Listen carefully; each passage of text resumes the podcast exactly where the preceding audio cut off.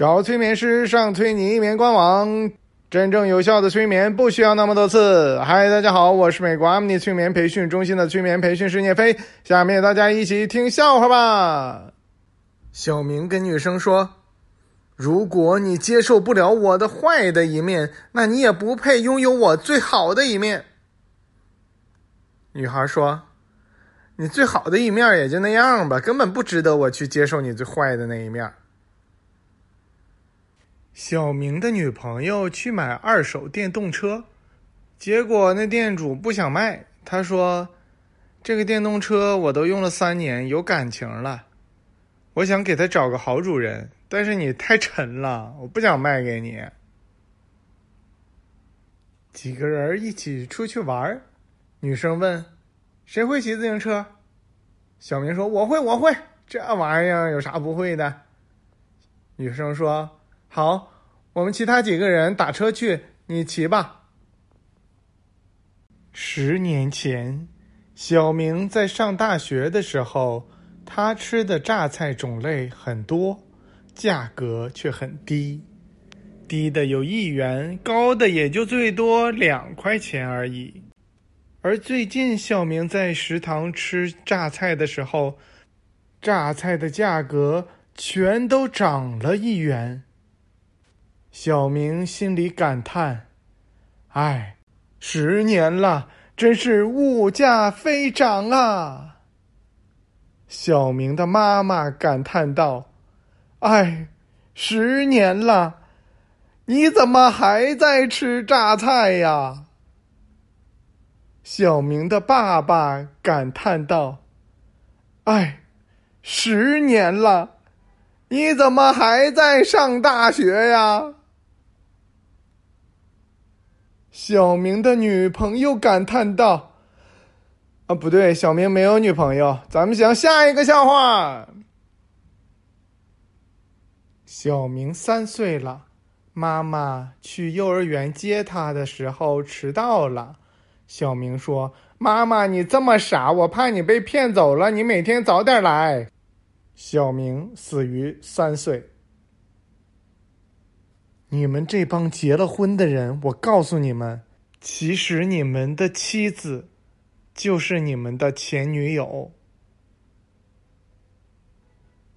小明的哥们儿被老婆揍了，理由是他哥们儿给他哥们儿的老婆盛饭那个形状不好看。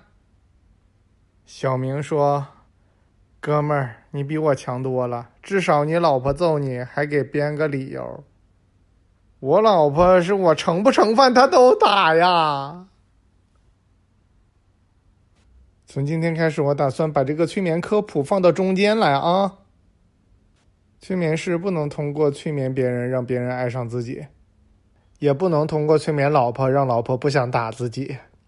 好了，咱们继续讲笑话。有一只狗专门喜欢叼着别人的鞋跑。自从他叼了小明的鞋之后，他就把这件事儿给戒了。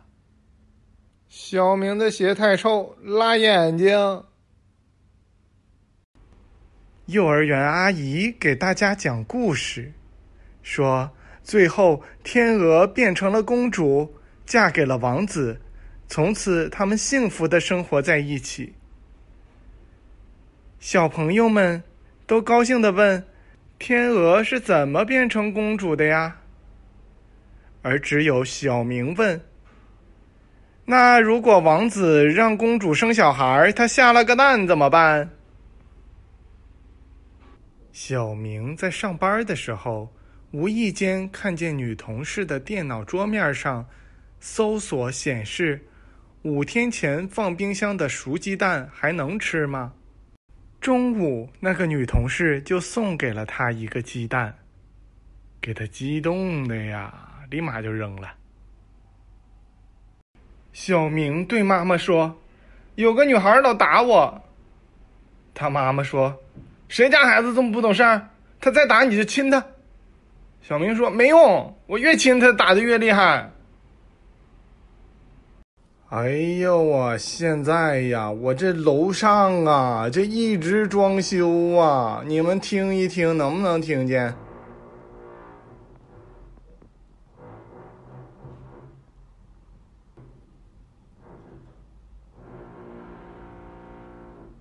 是不是听不见？那我现在继续讲了啊。小明看了一本叫做《断舍离》的书，深刻理解了其中的智慧，就把这本书给扔了。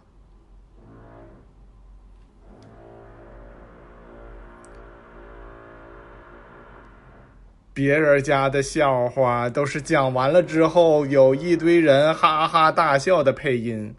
我这个顶多也就来点装修的声音，你们凑合着听吧。有一次，小明去吃饭，吃完饭的时候，他喊道：“老板，买单！”结果老板站起来把单给买了，自己都晕了。女朋友去面试，问小明。亲爱的，我穿这身衣服是不是显得特稳重？小明说：“你多说了一个‘稳’字。”哎呦，我这个装修声也太大了吧！你们怎么还听不见呢？非常感谢大家的收听，我们下次再见。